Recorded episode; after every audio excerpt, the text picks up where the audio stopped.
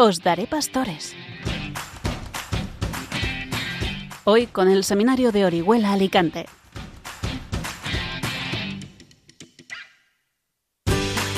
Bienvenidos, queridos amigos oyentes de Radio María, un jueves más al programa de las vocaciones en esta Radio de la Virgen.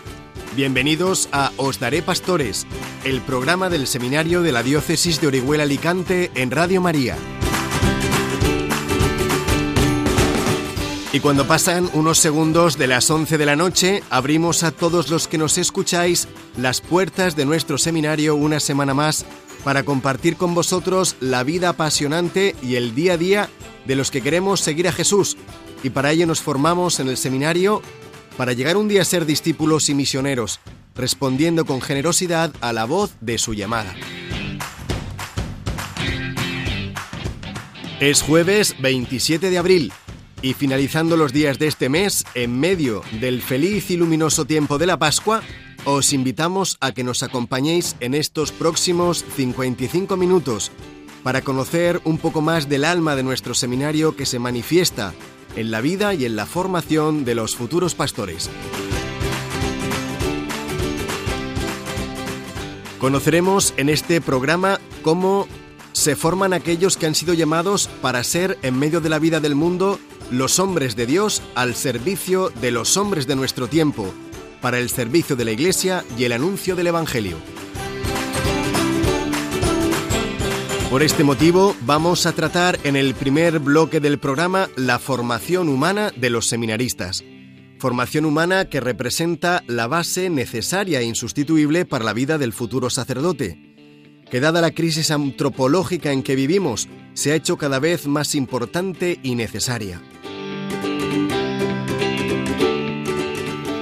Formación humana que el proceso educativo del seminario trata de lograr en los candidatos al sacerdocio, ayudándoles a asimilar en su propia vida las virtudes propias del hombre, pero también aquellas otras virtudes que le han de llevar a ser imagen viva de Cristo Pastor y por lo tanto a reflejar en sí mismos aquella perfección humana que brilla en el Hijo de Dios hecho hombre.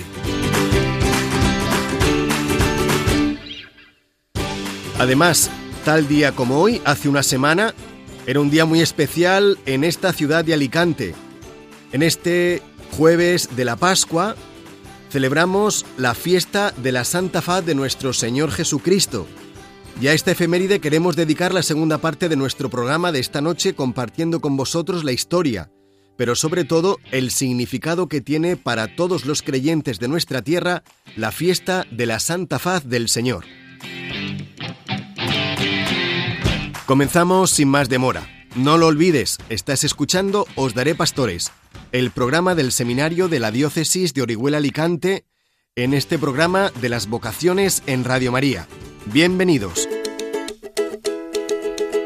Y como cada noche comenzamos nuestro programa saludando a los seminaristas que nos acompañan en esta mesa. Buenas noches, David Mármol. Buenas noches, don Eloy, encantado de estar aquí, de poder compartir todas las grandezas de Dios y su obra en nuestra vida. Buenas noches, Jesús Ordóñez. Buenas noches, encantado de estar aquí, gracias por invitarme. También damos la bienvenida a Diego Sánchez. Buenas noches, Diego. Buenas noches, encantado de estar un mes más aquí.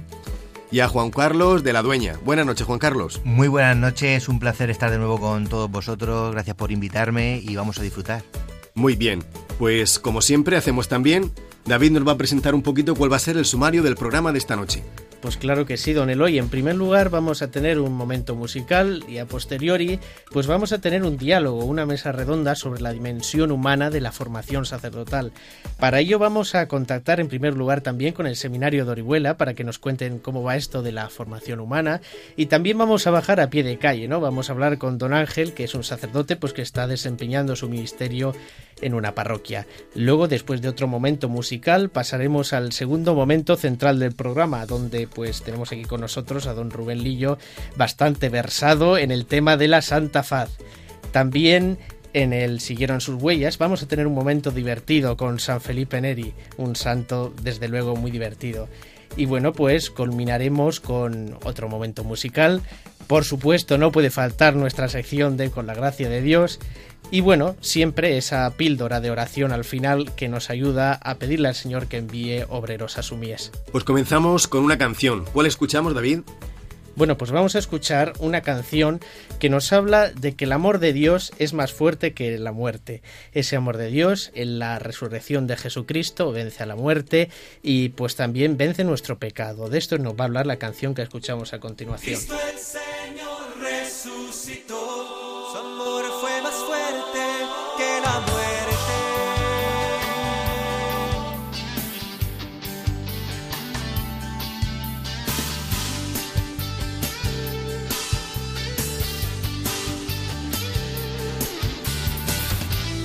iglesia canta de alegría. Los pobres saltan de contento. Encuentran paz los perseguidos, consuelo y perdón los pecadores.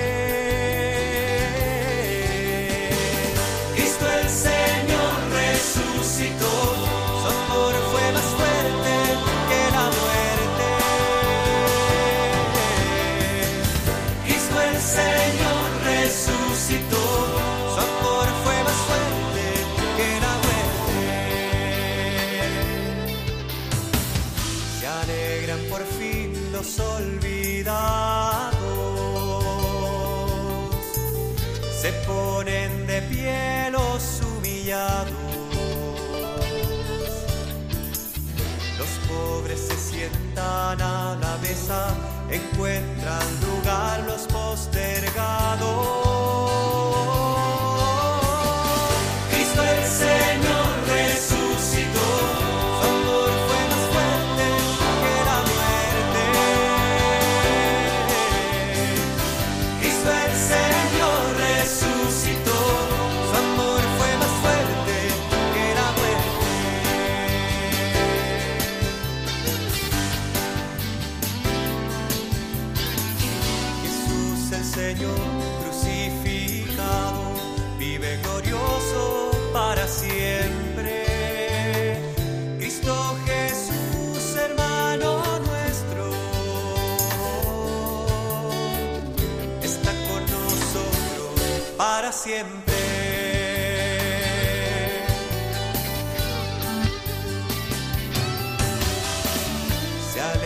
Confusos los soberbios, se enreda el saber de los doctores, entienden los pobres la palabra.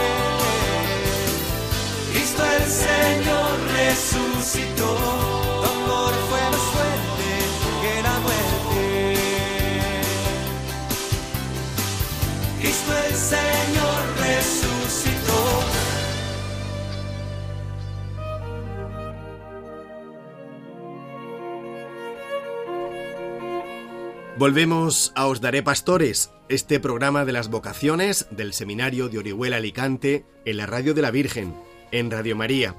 Y como os decíamos en el sumario y también al comienzo del programa, hoy vamos a ocupar este primer bloque para hablar de algo muy importante en la formación de los futuros sacerdotes, la formación humana. Hombres llamados de entre los hombres para servir a los hombres según el modelo del hombre perfecto, de Jesús, con un corazón semejante al suyo, una formación humana indispensable, porque la gracia de Dios no suple la naturaleza, sino que la plenifica. Estamos sentados a la mesa, como os decía antes, cuatro seminaristas, David, Jesús, Diego, Juan Carlos, y vamos a hablar sobre este tema. David, ¿qué nos puedes decir de la formación humana? Bueno, hay una frase muy famosa que, dice así, ¿no? La gracia no anula la naturaleza, sino que la presupone. Yo creo que en disponer la naturaleza para la acogida de la gracia es a lo que se debe dedicar la formación humana de los sacerdotes, ¿no?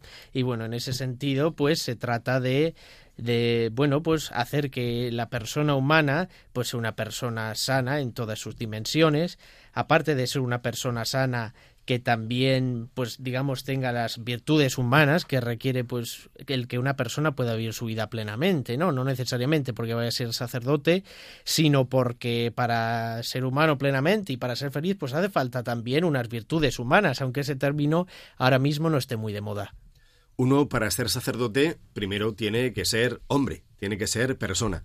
Jesús, ¿tú qué puedes decir sobre la formación humana en la educación de los futuros sacerdotes? Mi párroco siempre me lo decía, que para ser un buen cura primero hay que ser un buen hombre. Efectivamente, hoy en día tenemos una sociedad que deja muchas heridas.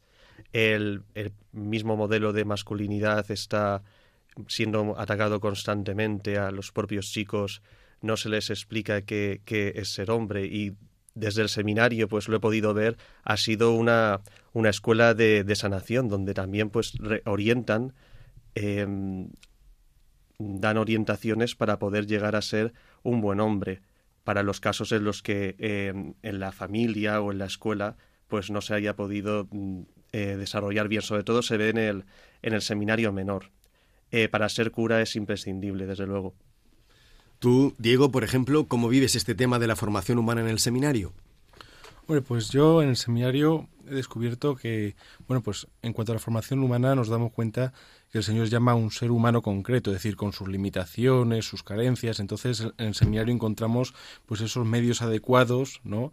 Para eh, la correcta maduración de la persona con vistas al auténtico ejercicio, ¿no? Del sacerdocio en el día de mañana. Es decir, más que nada porque el, seminarista debe ir desarrollando poco a poco su propia personalidad, teniendo en cuenta el modelo que es Cristo. Entonces, pues concebiendo ¿no? la formación de esta forma pues integral, pues la dimensión humana es la que nos permite forjar un poco la totalidad de, de dimensiones como una sola, ¿no? como la persona que es una. En la carta de los Hebreos leemos que si Dios hubiera querido que sus sacerdotes fueran perfectos, hubiera elegido a los ángeles, pero sin embargo eligió a hombres tomados de entre los hombres para que así pudieran comparecerse de los hombres. Pero hombres que tienen un camino, que tienen una meta, que es Jesús, el hombre perfecto, el hombre que es Dios, pero que a la vez es hombre totalmente. Tú, Juan Carlos, ¿cómo vives ese camino de identificación con Jesucristo, el hombre perfecto? Pues eh, lo primero que me pasa a mí cuando pienso en hacer alguna actuación, alguna acción de cualquier tipo, me viene lo primero que a la cabeza es eh, a nuestro Señor Jesucristo. Y ahí es cuando me tiemblan las piernas, porque digo que lejos estoy de, este modelo, ¿no? de, este, de este ser tan perfecto, que es Dios, obviamente. Y a mí la dimensión humana en el seminario lo que, lo que más me ha venido bien es eh, el, al orden, el orden en, en, mi vida. Yo, uno cuando se convierte, cree en, en, Jesucristo, pues ya piensa que lo tiene todo hecho. Y cuando entra en el seminario y empieza a ver eh, su alrededor, los compañeros y los formadores, el rector, ¿no? No tengo que decirlo porque está usted aquí presente. Muy bien. Entonces, eh, cuando ve el orden de, de, de, esas personas, pues es cuando, cuando descubres que, eso que tú pensabas que era un orden de vida, pues no, era, no es tal. ¿no? Entonces, la dimensión humana en el seminario se trabaja muy bien y hace que uno se dirija, pues como Dios manda, va a la redundancia. Pues vamos a invitar también a que se sume a esta mesa a don Francisco Javier Colomina, que es rector de nuestro seminario, y nos lo presenta Diego. Bueno, pues como usted ha dicho, ¿no? don Francisco Javier, que tenemos aquí con nosotros, es el actual rector del Seminario Menor y formador de propedéutico y filosofía en el Seminario Mayor de nuestra diócesis. Muy buenas noches, don Francisco. Muy buenas noches, Diego. Muy buenas noches, Eloy, a todos los compañeros que estáis allí. ¿Nos podría hablar en qué punto se incide en la formación humana en el seminario? Mira, la formación humana, lo habéis dicho muy bien, os estaba escuchando a los cuatro y, todo lo que habéis aportado es así. La formación humana es la base, es el fundamento de toda la formación sacerdotal, ¿no? Ahí es donde se sitúa la formación humana, en, en la base, en el fundamento de toda la formación. Mira, hasta la formación espiritual depende de la formación humana. Una persona que humanamente pues no es una persona madura, no es una persona equilibrada, difícilmente puede llevar hasta, por ejemplo, una, una adecuada vida espiritual, ¿no? Así que es el fundamento de toda la formación humana, de toda la formación sacerdotal. Bueno, es decir, ¿de qué, eh, de qué forma eh, se hace llegar al seminarista ¿no? Eh, ese progreso de formación con vistas a las virtudes ¿no? del buen pastor, ¿no? Del modelo que es Cristo? Sí, Pues mira, fundamentalmente esto es- lo trabajamos en la etapa discipular, ¿no? Que es la etapa de filosofía, aunque también empezamos en el propedéutico. Y aquí, por ejemplo, trabajamos, yo te diría así, resumidamente, estas dos cosas, ¿no? La primera, pues aquí en filosofía tratamos de, trabajar con los seminaristas, bueno, vosotros lo conocéis bien, tratamos de trabajar en primer lugar las virtudes cardinales, ¿no? La justicia, la fortaleza, la templanza, la prudencia, son las virtudes de las que nacerán todas las demás virtudes humanas que se le piden a cualquier persona y cuanto más a un sacerdote. También estudiando y, y tratando de aplicar en nuestra propia vida los consejos evangélicos, la pobreza, la obediencia, la castidad, que son consejos que se piden a, cualquier cristiano. Luego ya en la etapa configuradora en teología, pues ya se trabajan los consejos evangélicos desde la perspectiva del sacerdote, del presbítero. Entonces, en primer lugar, pues estudiando, conociendo y viendo cómo aplicar cada uno personalmente estas virtudes y estos consejos evangélicos. Y luego también una segunda cosa que, que es importante aquí en el trabajo de la dimensión humana, aquí en la etapa de filosofía y, de, y del propedéutico, pues es un trabajo de autoconocimiento. es importante eh, conocerse a uno mismo. Y antes de empezar a trabajar en la formación sacerdotal, antes de seguir más adelante, es importante hacer lo que nosotros llamamos aquí, hacer un mapa de, ti mismo. El seminarista hacer un mapa de sí mismo, pues un mapa conociendo pues sus virtudes, sus defectos, su propia historia personal, ¿no? Entonces empezamos en el propedéutico, pues haciendo una narración de la propia historia personal. Yo soy lo que soy hoy, soy como soy, pues por la historia que he vivido. Entonces recordar, narrar la propia historia, cómo fue mi infancia, cómo fue mi educación, mi relación con mi familia, con mis padres, cómo fue mi relación con los amigos, con otras personas, eso es lo que ha ido forjando mi personalidad. Entonces, primero conociendo y aceptando la propia historia personal. Y luego haciendo lo que vosotros conocéis muy bien, la descripción personal, ¿no? Pues hacer ese mapa de uno mismo, después de haber visto de dónde vengo, cómo me he ido forjando como persona a lo largo de mi historia, pues ahora veo mis virtudes, mis defectos, esa descripción personal detectando aquellas cualidades que tengo que trabajar más, aquello que tengo que corregir, aquello que tengo que potenciar en mi vida. Qué importante eso que nos dices, don Francisco Javier, el conocerse, el tenerse, precisamente para poder darse. Nadie da lo que no tiene. Y en ese Exacto. sentido, el ser un hombre, el tenerse, pues para poder entregarse por amor de Jesús. Pues muchísimas gracias, señor rector de Orihuela. Gracias por acompañarnos un programa más de Os Daré Pastores, aquí en Radio María. Sí, señor. Un abrazo muy fuerte. Buenas noches. Buenas noches. Y ahora también vamos a entrevistar a otro sacerdote que nos va a presentar David. Yo solamente voy a adelantar que lleva 50 años como sacerdote trabajando en la arena, dándolo todo, con un corazón de pastor bueno. Muy buenas noches, don Ángel. Pues muy buenas noches y gracias por el elogio, pero uno hace lo que puede. Pero espérate que te va a presentar David. Ah, muy bien. Bueno, pues don Ángel es rector de la Basílica de Santa María de Elche y bueno, pues como ya nos ha adelantado don Eloy, tiene una dilatada experiencia sacerdotal. Don Ángel ha estado en misiones, ha estado aquí en muchas vicarías, en muchos sitios, siempre en parroquias a pie de calle, ¿no? Pues digamos conociendo la realidad que vive el sacerdote hoy en día y de ese modo pues experimentando qué virtudes y qué le hace falta como ser humano al sacerdote. Bueno, en primer lugar, don Ángel, ¿para qué le sirve a un futuro sacerdote formarse en la dimensión humana? Pues yo creo que es fundamental, es decir, eh, si uno no es eh, un hombre como Dios manda, si uno no es un hombre, difícilmente podrá ser un buen sacerdote, porque es lo básico. Eh, antes de antes de otras cosas que vendrán después, por supuesto, pues eh, uno tiene que formarse humanamente en todos los sentidos. Muy bien. Y respecto a las cualidades humanas que los fieles esperan de un sacerdote, ¿qué nos podría decir? Hombre, hay, hay muchas cosas que humanamente un sacerdote debe intentar ejercitar siempre en su vida. Eh, vamos a ver, yo, eh, el modelo lo tenemos en Jesús, hombre, y, a Jesús le podemos descubrir muchísimas cualidades humanas, bueno, a él todas, ¿no? Pero yo destacaría dos o tres. Eh, Podemos seguir trabajando mucho en las cualidades humanas, pero dos o tres que sobresalen en Jesús y que y que pueden estar eh, en la base también del desarrollo de la personalidad de cada uno. Una de ellas, para mí fundamental, es la capacidad de Jesús de demostrarse cercano, comprensivo, de saber acompañar. Esa cercanía que tiene Jesús con, con todas las personas es una virtud humana que, que el sacerdote debe cultivar siempre. Que la gente le encuentre cercano, disponible, capaz de comprender y de acompañar en los momentos fáciles y en los momentos difíciles de, de la vida, ¿no? Eh, en Jesús a él le vemos siempre pues con, con todos sus sentidos abiertos a la vida y es capaz de reconocer incluso los pequeños detalles, ¿no?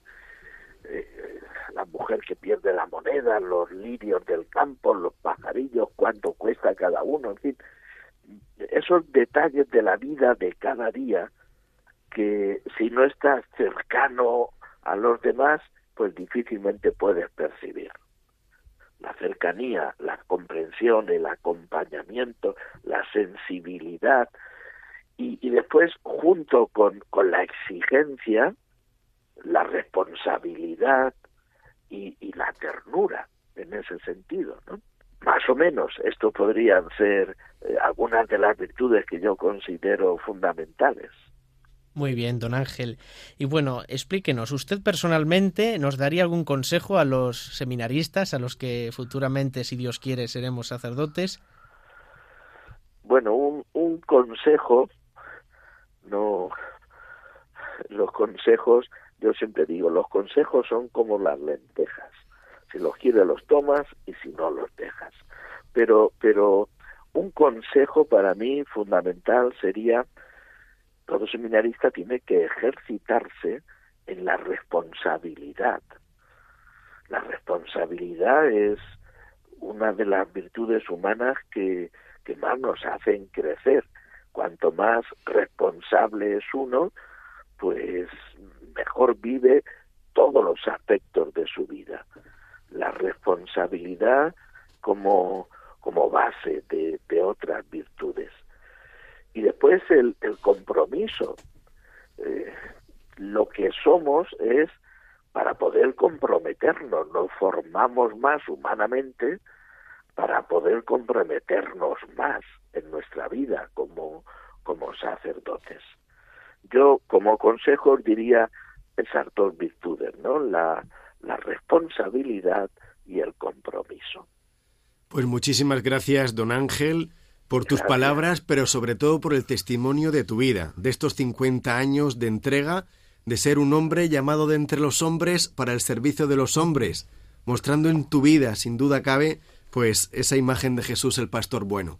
Muchísimas gracias y buenas noches. Muchas gracias a vosotros. Gracias. Y ahora vamos a nuestro segundo momento musical. Vamos a escuchar una canción que nos presenta Diego. Bueno, pues después de haber profundizado ¿no? en la dimensión humana con las distintas eh, intervenciones que hemos tenido dentro de la formación sacerdotal, pues vamos a escuchar atentamente la canción titulada Amor más sincero de Javier Sánchez.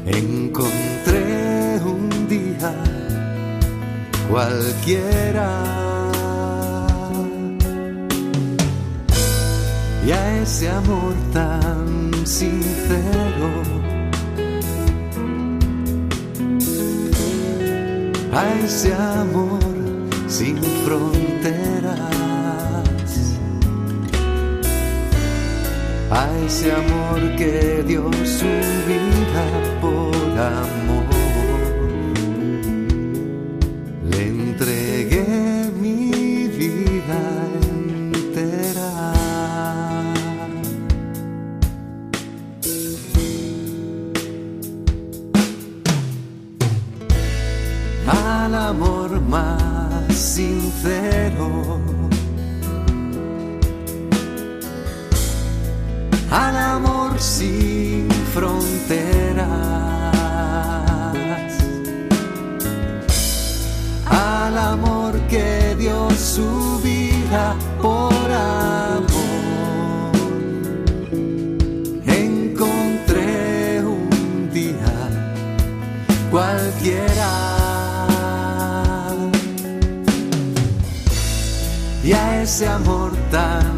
Sincero.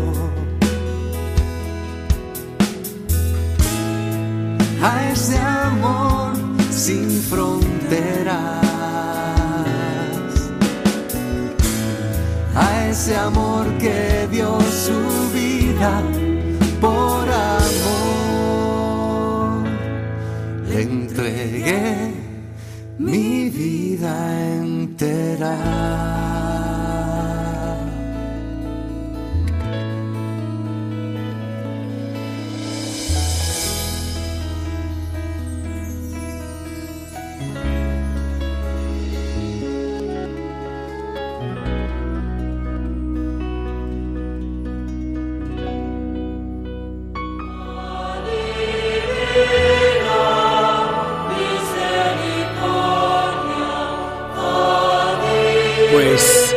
Entramos en este segundo bloque de nuestro programa y la música que escuchamos ya nos dice de lo que vamos a hablar, de la faz divina, faz divina misericordia. El pasado jueves 27 de abril celebrábamos en esta ciudad de Alicante la fiesta de la Santa Faz. Y ahora vamos a escuchar una entrevista que vamos a hacer aquí en directo con un personaje, con una persona especialísima y conocedora a más no poder de la Santa Faz y nos lo presenta Jesús. Muy buenas noches, don Rubén.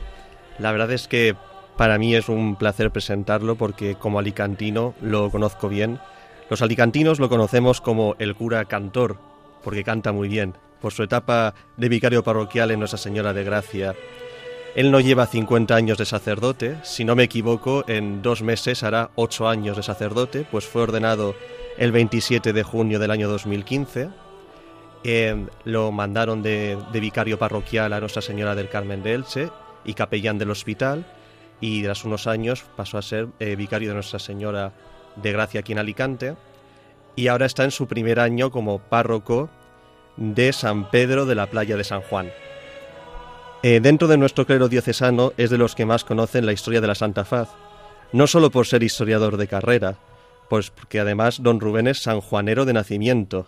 Recordamos todos que Mosén Pedro Mena era de esta localidad y que a esta parroquia llevó la reliquia en primer lugar. Pero por si esto fuera poco, don Rubén Lillo es hijo de Santa Facera.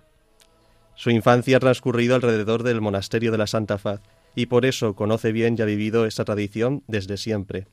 Puedo afirmar yo que en su corazón, además del Santísimo Cristo de la paz de su pueblo, también ocupa un lugar importante el lienzo donde quedó impresa la faz del Señor. Pues comenzamos la entrevista, don Rubén. Muy buenas noches. Muy buenas noches, Jesús y compañeros, especialmente a don Eloy, al rector. Muy buenas noches, don Rubén. Explíquenos un poco, para los que no conocen muy bien esta tradición, cuál es el origen de la Santa Faz. Si estuviéramos entrando en, en la iglesia del monasterio de la Santa Faz, él mismo es una catequesis. Nada más entrar te tropiezas con el retablo gigantesco de mármol y piedra y te encuentras la escena en el que, según la tradición, y así lo rezamos en la sexta estación del Vía Crucis, la mujer, que la llamamos Verónica, no sabemos su nombre, la mujer rompe las barreras de los soldados y la gente y se acerca a Cristo que va con la cruz a cuestas, con su rostro sudoroso, sangriento, dolorido, y esta mujer le limpia, la, le alivia a Jesucristo en ese camino, pues su rostro. En ese velo que portaba quedan marcadas la sangre de Jesús, y ahí nace la tradición de la Santa Faz. El origen de la Santa Faz es el primer Viernes Santo de la historia, camino de la cruz, Cristo, que se encuentra con una mujer y esta mujer le limpia el rostro. Ahí tenemos el origen. Estamos hablando de la Santa Faz y nos están escuchando oyentes de España entera. Don Rubén, en sí, ¿qué es la Santa Faz? La Santa Faz es una reliquia de la Pasión. Es una reliquia de la Pasión que se venera aquí en Alicante desde el siglo XV. Pero la Iglesia, en la Iglesia, en el mundo, se veneran tres como auténticas de este origen, ¿no? Del origen de la Verónica, del Camino de la Cruz. Una está en la Catedral de Jaén, en, su, en una capilla, y la otra está en Italia, en Roma, y la tercera aquí en Alicante. ¿Cómo llega la Santa Faz a Alicante?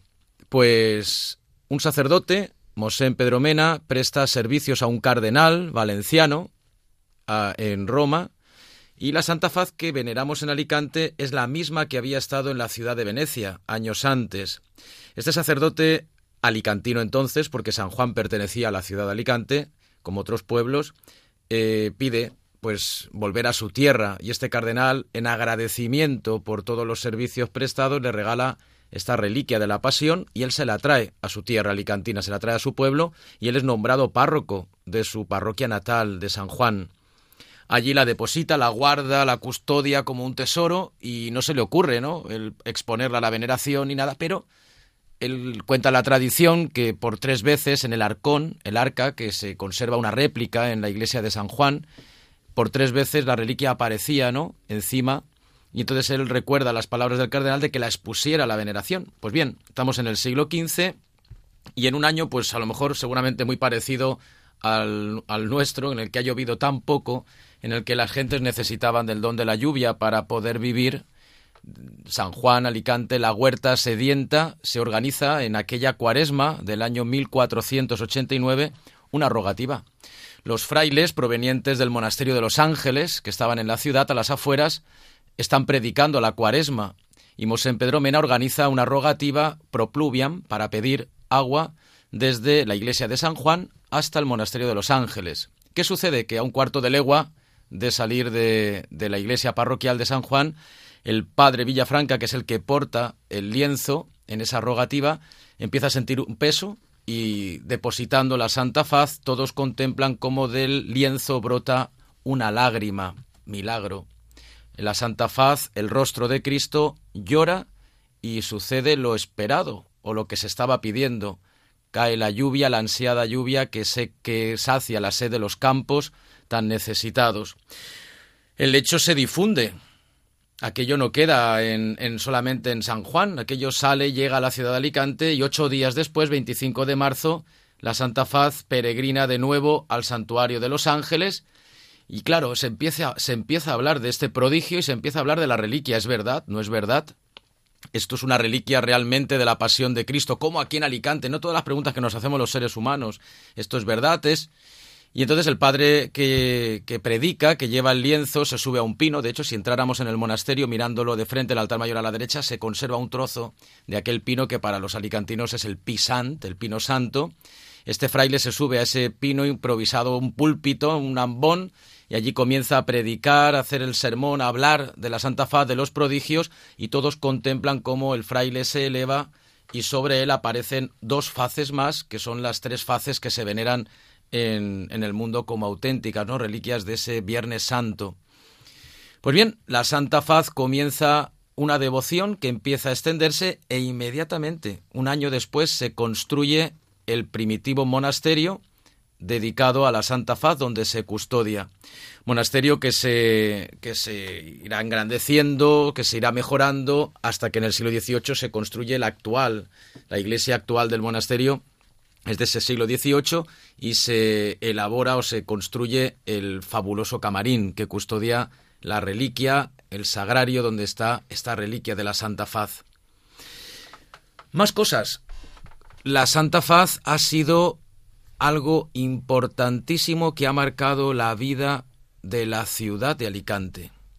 La Santa Faz ha sido el tesoro de todo alicantino y la Santa Faz ha sido custodiada, guardada no solamente, no solamente por la comunidad de religiosas que allí están, la comunidad de, de monjas contemplativas, sino también por el clero de la ciudad, especialmente por el cabildo de la concatedral y por el mismo ayuntamiento. Hay una vinculación desde los orígenes del cabildo municipal y del cabildo de la concatedral, de la colegiata de San Nicolás entonces, para custodiar y proteger todo lo relativo a la Santa Faz. Por eso si entráramos en el camarín y nos quedáramos mirando la urna, el lugar donde está la custodia con la Santa Faz, veríamos que lo cierran cuatro llaves. Hay cuatro cerraduras, que es lo que veíamos la semana pasada. Sí, también cuando suceden todos estos milagros de la Santa Faz, también se relaciona con la obtención del título de ciudad, cuando Fernando el Católico da el título de ciudad a, la, a Alicante y enseguida consiguen el patronazgo y comparten eh, todo lo relacionado con, con la reliquia.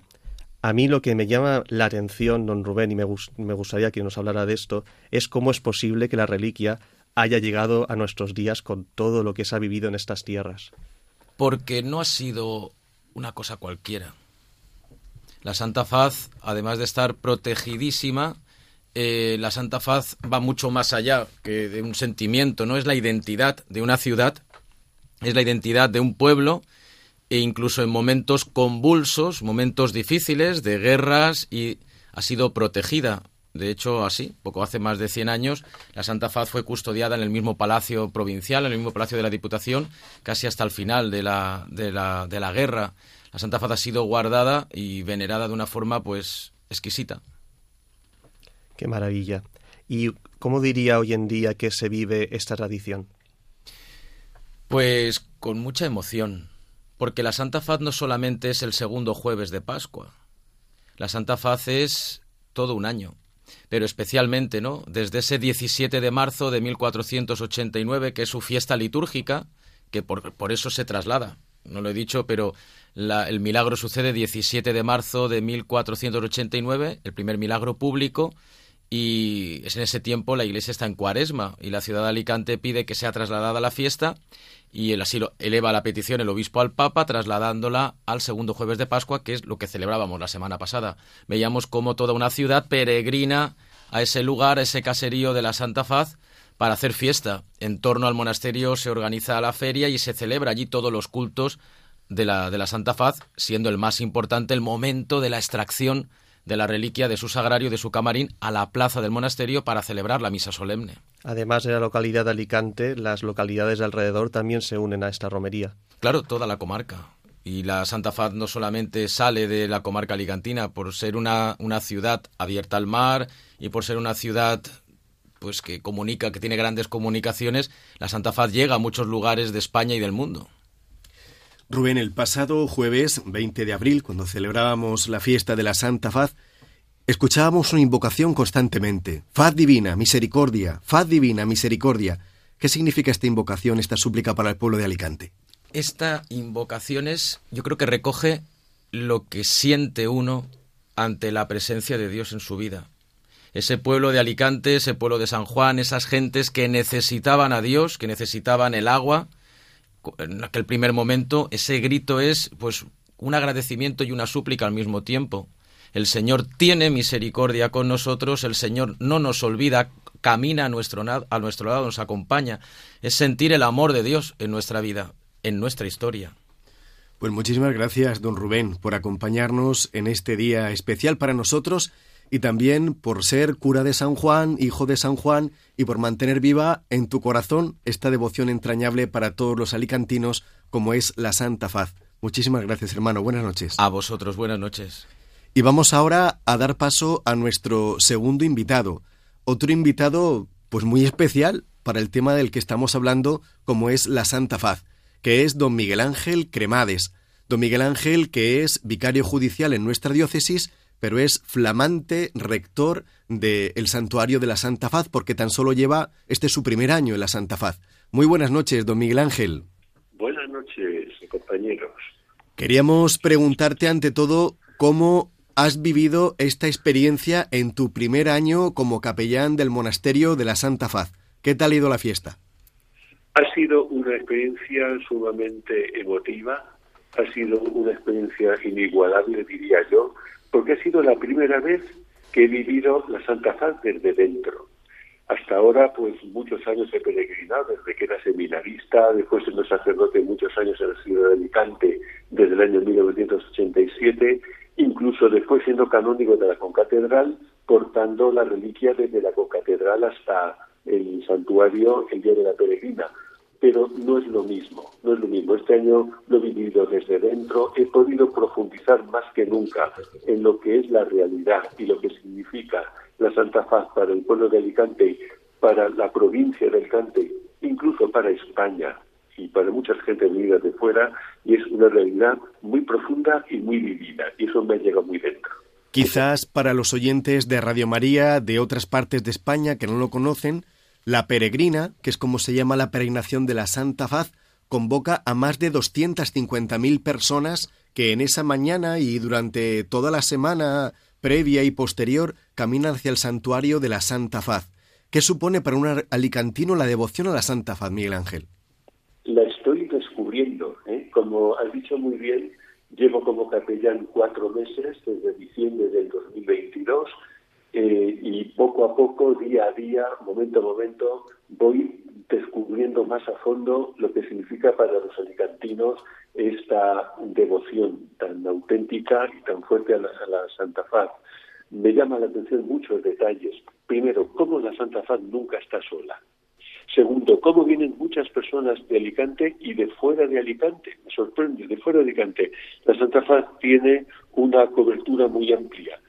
Incluso eh, estoy recibiendo peregrinaciones de extranjeros, de personas de fuera, que no se quieren marchar a Alicante sin conocer la Santa Faz. Últimamente he vivido la, mi primera Semana Santa aquí. Han sido muchas las personas que de otros lugares de España se han desplazado a nuestras costas para eh, vivir esos días y han elegido la Santa Faz para celebrar los cultos. El domingo pasado recibimos una peregrinación de cruceros norteamericanos que habían atracado en la ciudad de Alicante y venían expresamente a conocer la Santa Faz.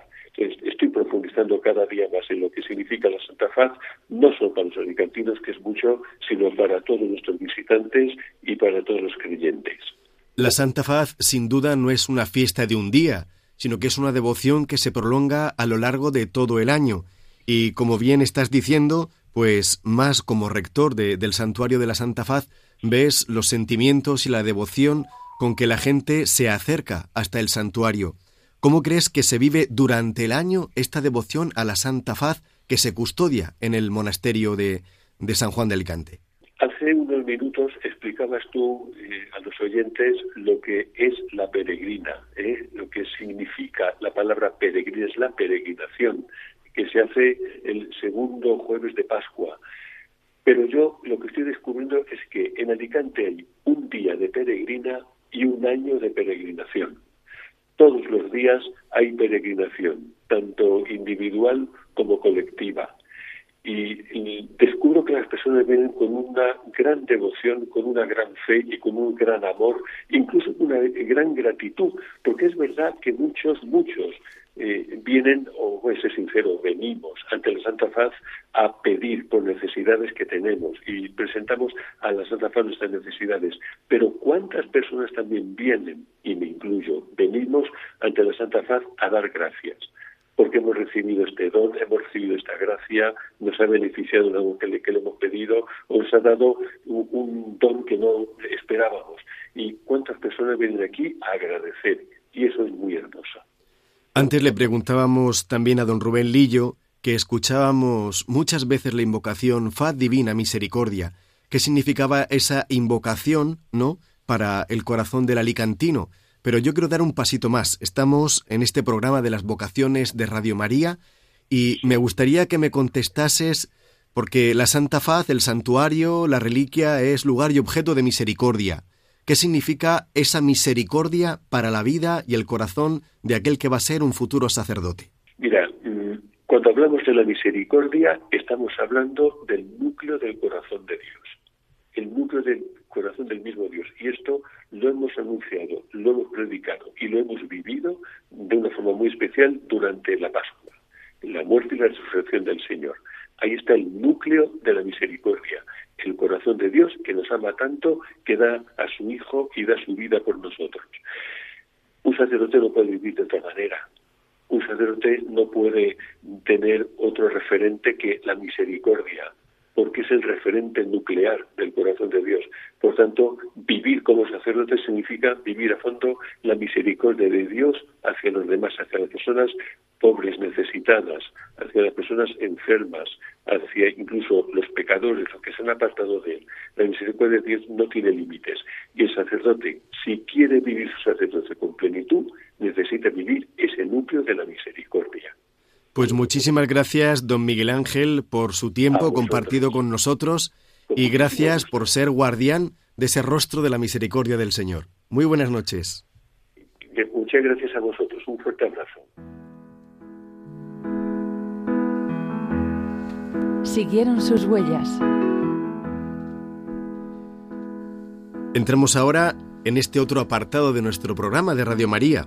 Siguieron sus huellas. Y hoy escuchamos el testimonio de vida de San Felipe Neri, que nos lo cuenta Diego.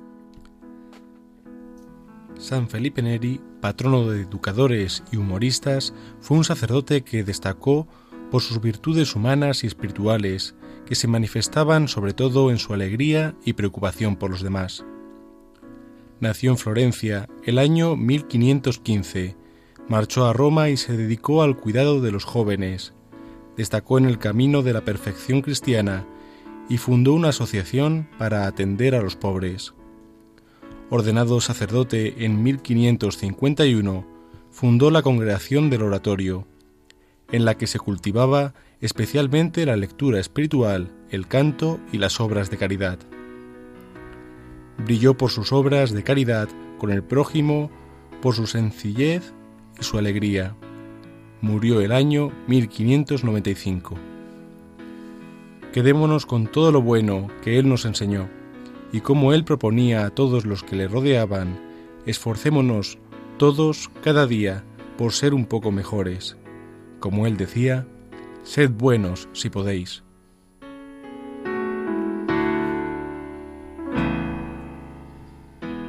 Y escuchamos ahora una canción que le pega mucho este tiempo de Pascua y que tiene como protagonista a aquella que junto con Jesús pues fue colaboradora de nuestra redención, que es María.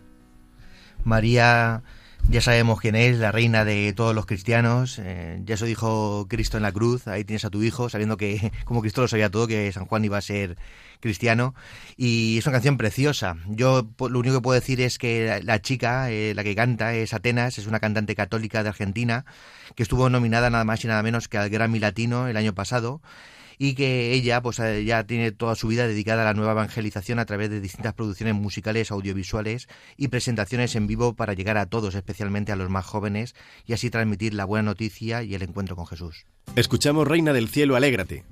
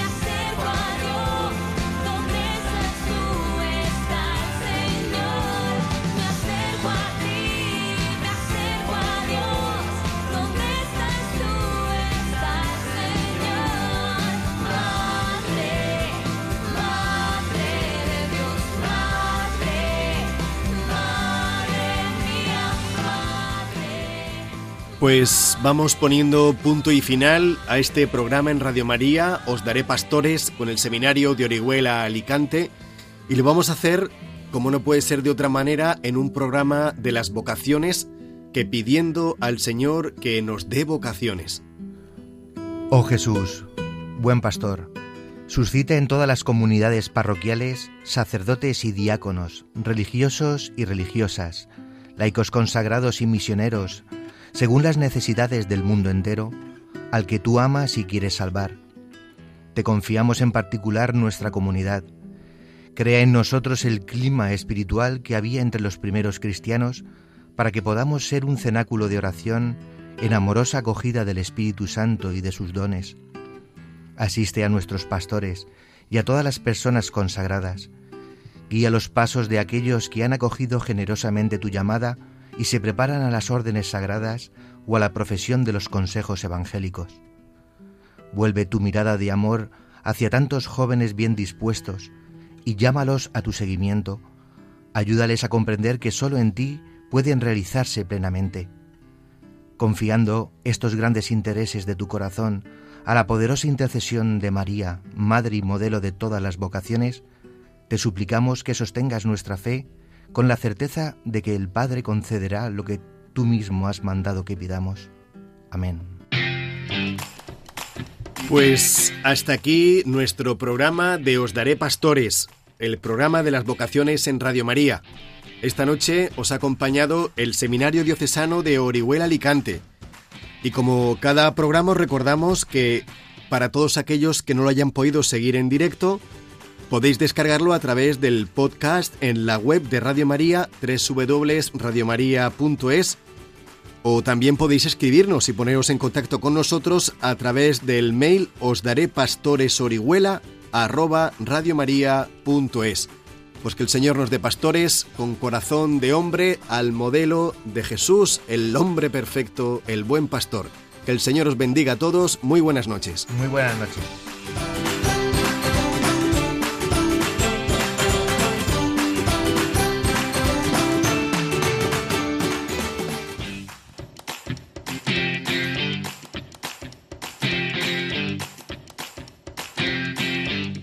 Os daré pastores.